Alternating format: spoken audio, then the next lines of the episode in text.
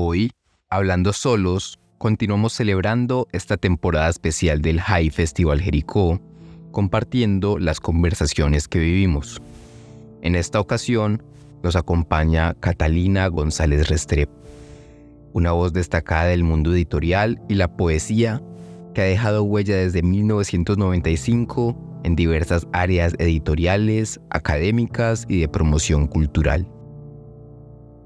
Actualmente lidera Luna Libros, editorial independiente, y queremos empezar por agradecerle su valiosa contribución al paisaje de las letras del país. A propósito de que hemos llegado a la mitad de nuestro recorrido por el festival, queremos abrir esta conversación de sueños, recuerdos y reflexiones con uno de sus poemas. Este se titula Viaje hemos sometido nuestros cuerpos a los rigores del instante y este mundo se ha agotado para nosotros.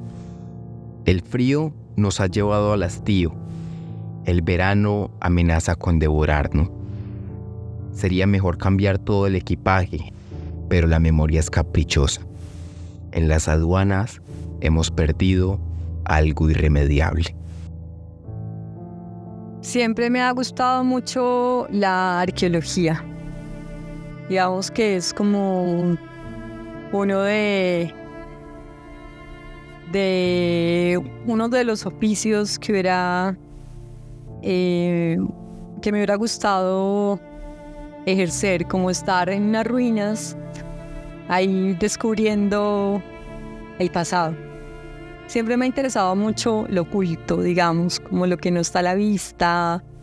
Eh, y de hecho, tengo un proyecto de poemas sobre los mayas. He ido a varias ruinas mayas y me interesa mucho como el pasado también del ser humano, como esos, esos antepasados que eran además súper sabios, tenían escritura muy poquitas culturas antiguas tenían escritura.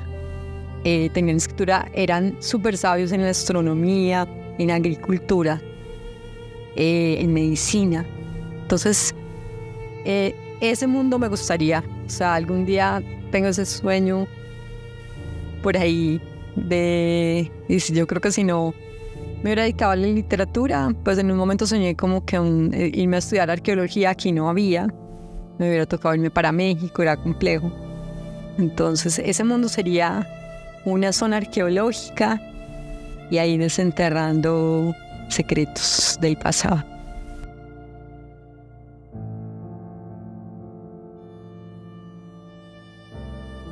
Existe sin duda una conexión entre la memoria y el amor, en cómo el acto de recordar nuestra vida nos permite recuperar, enriquecer y retroalimentar nuestra identidad. Los recuerdos y las palabras comparten esa particularidad. Se pueden recorrer desde la emoción, pero también a través de la creación.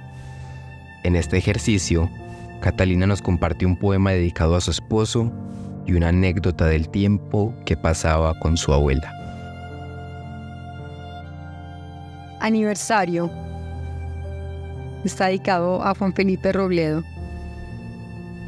el funcionario de aduanas, el barman de la cofradía, el joven poeta de Sevilla, el que ha bebido en cada puerto, todos ellos, pero nadie ha disputado tu amor.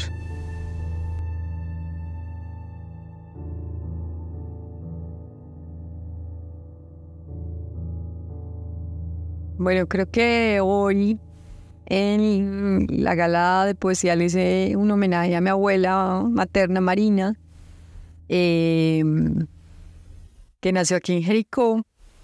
Yo recuerdo mucho que ella me contaba cuentos cuando yo estaba niña, cuando a veces me quedaba en su casa, me acostaba en el rincón de la cama y me contaba la cucarachita Martina.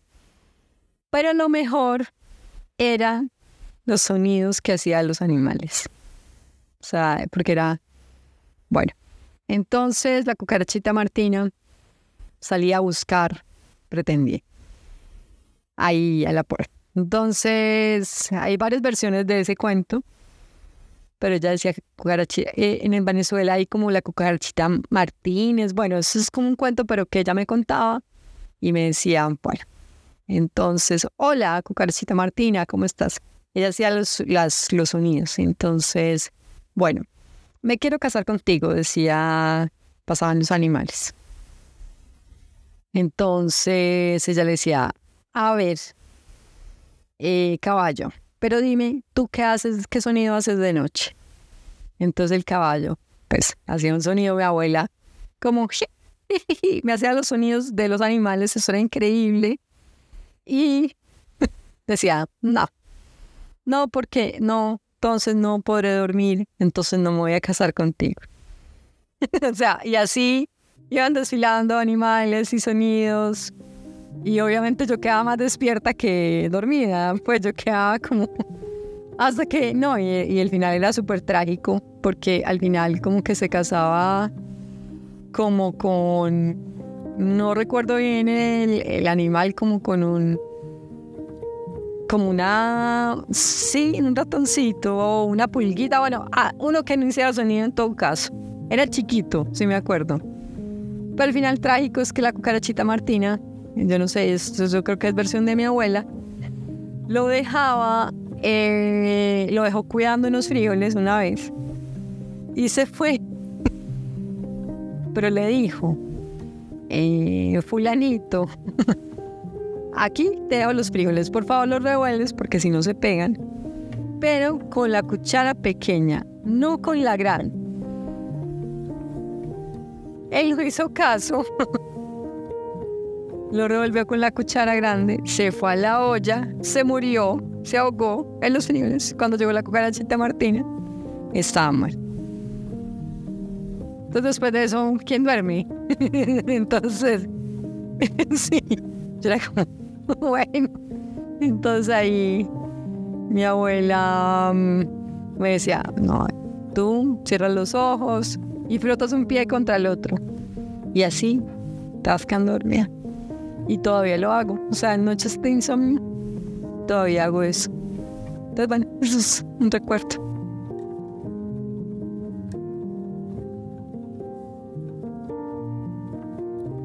Quisimos preguntarle a Catalina por su diagnóstico acerca de los retos que enfrentan las editoriales independientes y sobre las estrategias empleadas para atraer a personas e instituciones para que se involucren un poco más con la amplia variedad y calidad de los libros que conforman el universo único de este sector.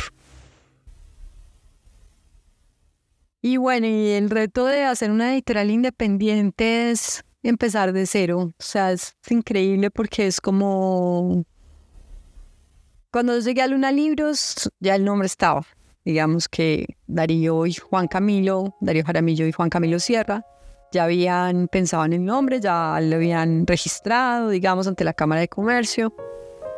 Y, y fue una cosa como sonora, digamos. Y fue inspirado también en los versos de Jaime Jaramillo Escobar, eh, que se dicen, me dicen a modo de crítica que vivo en la luna. Les he dicho yo, a modo de crítica, que viven en tierra.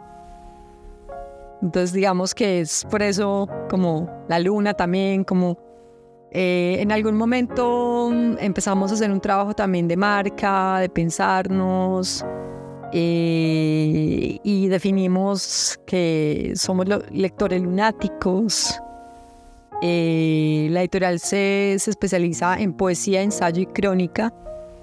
También tenemos una colección de humanidades, con algunos textos traducidos del francés y del inglés.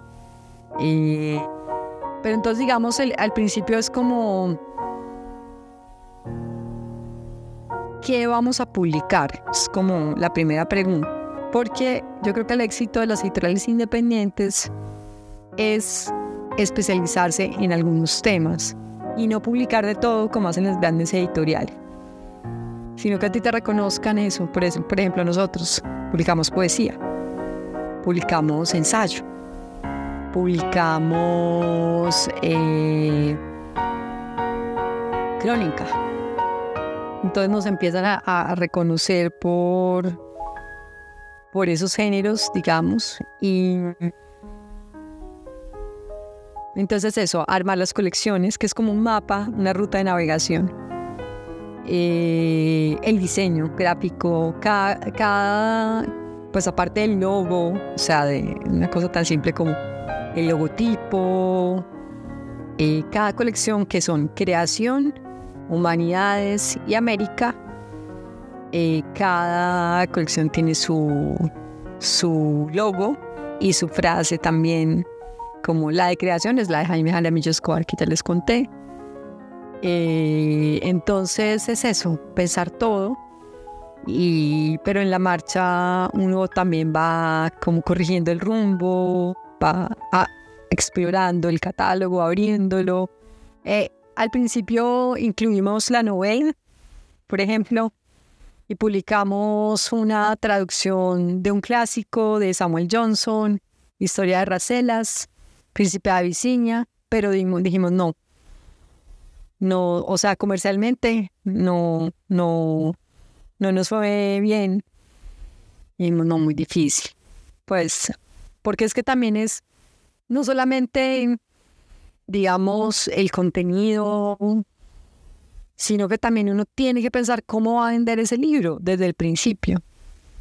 ¿Qué público va a tener? ¿Cómo va a llegar a los lectores? Porque si uno publica un libro y lo edita, salió de la imprenta, listo.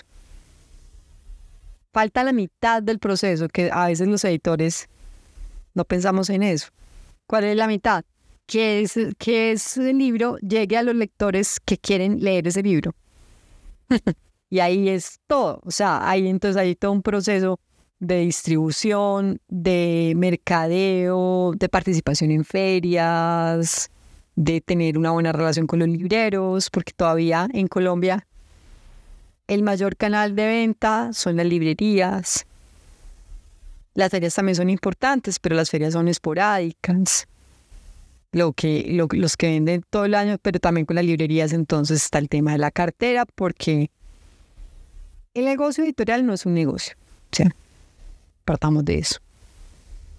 Eh, por ejemplo, les digo una cifra. Eh, Gallimard, que es una editorial francesa, pues en un mercado francés donde no sé cuántos libros ve, hay muchas librerías, hay una gran tradición. La rentabilidad de esa editorial al año es el 3%. O sea, mejor dicho, a uno le da más en este momento meter la plata en un CDT y no hacer nada y ya. Uno hace esto porque ama los libros y porque quiere que lleguen a otros. Y en ese proceso también Darío Jaramillo, mi socio, se creó, él dijo, yo quiero, él, ya se jubiló, él fue gerente, subgerente cultural del Banco de la República por muchos años, pues también escribe. Eh, él dijo, yo quiero reseñar libros y lo reseña en un boletín que tenemos en nuestra página web que se llama Gozar Leyendo. O sea, nosotros lo que queremos es gozar leyendo y que la gente goce leyendo con nosotros. Es como transmitir ese placer de la lectura, el placer de, leer. Y, y, eso, y el catálogo es súper selecto.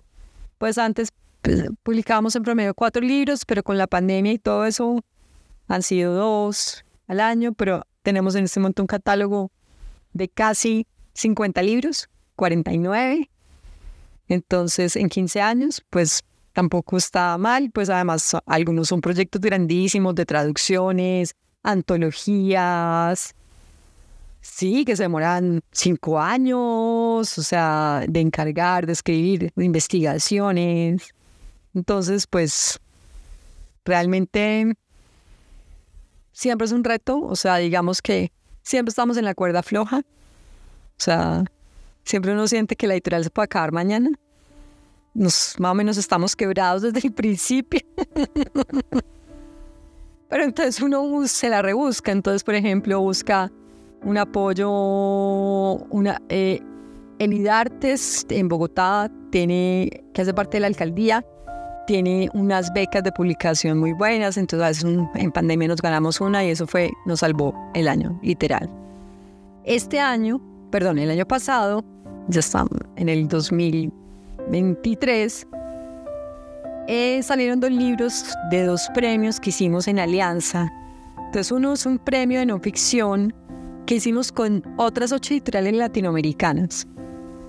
Entonces esas alianzas son esos proyectos nuevos, son los que le salvan a uno, digamos, la vida en términos económicos, porque el libro leo bien, justo lo ganó un colombiano, Efraín Giraldo, un antioqueño. Es un libro muy lindo sobre las plantas, se llama Sumario de Plantas Oficiosas.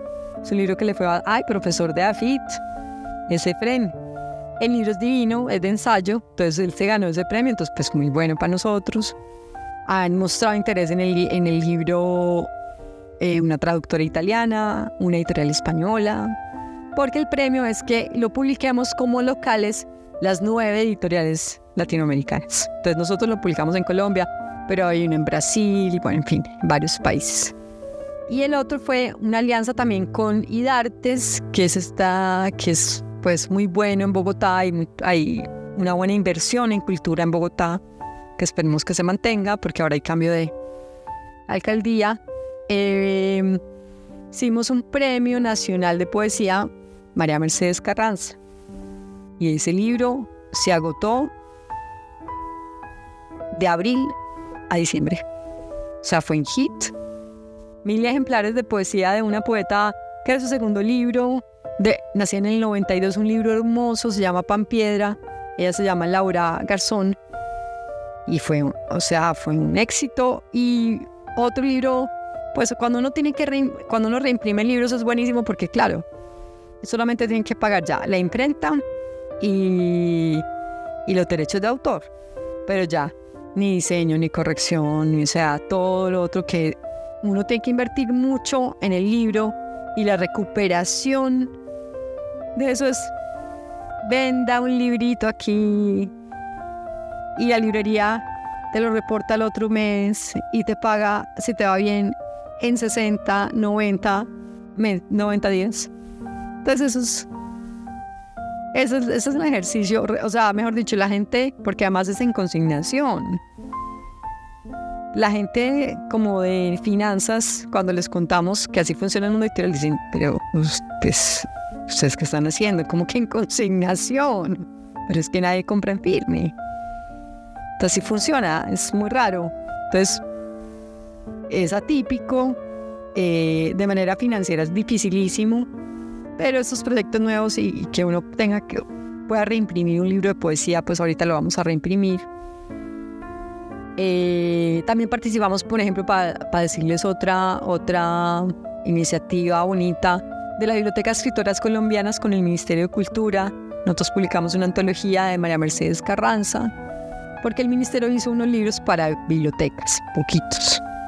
Pero la, se nos salió con varias editoriales independientes para que esos libros circularan en librerías. Y fue un ejercicio súper bueno porque el ministerio nos daba ya el libro listo para imprimir. Y uno, uno le ponía el logo y ya. Y nosotros publicamos una antología muy linda de María Mercedes que se llama El oficio de vivir y también se agotó, pues como en año y medio. Entonces ahora ya lo reimprimimos el año pasado ¿sí?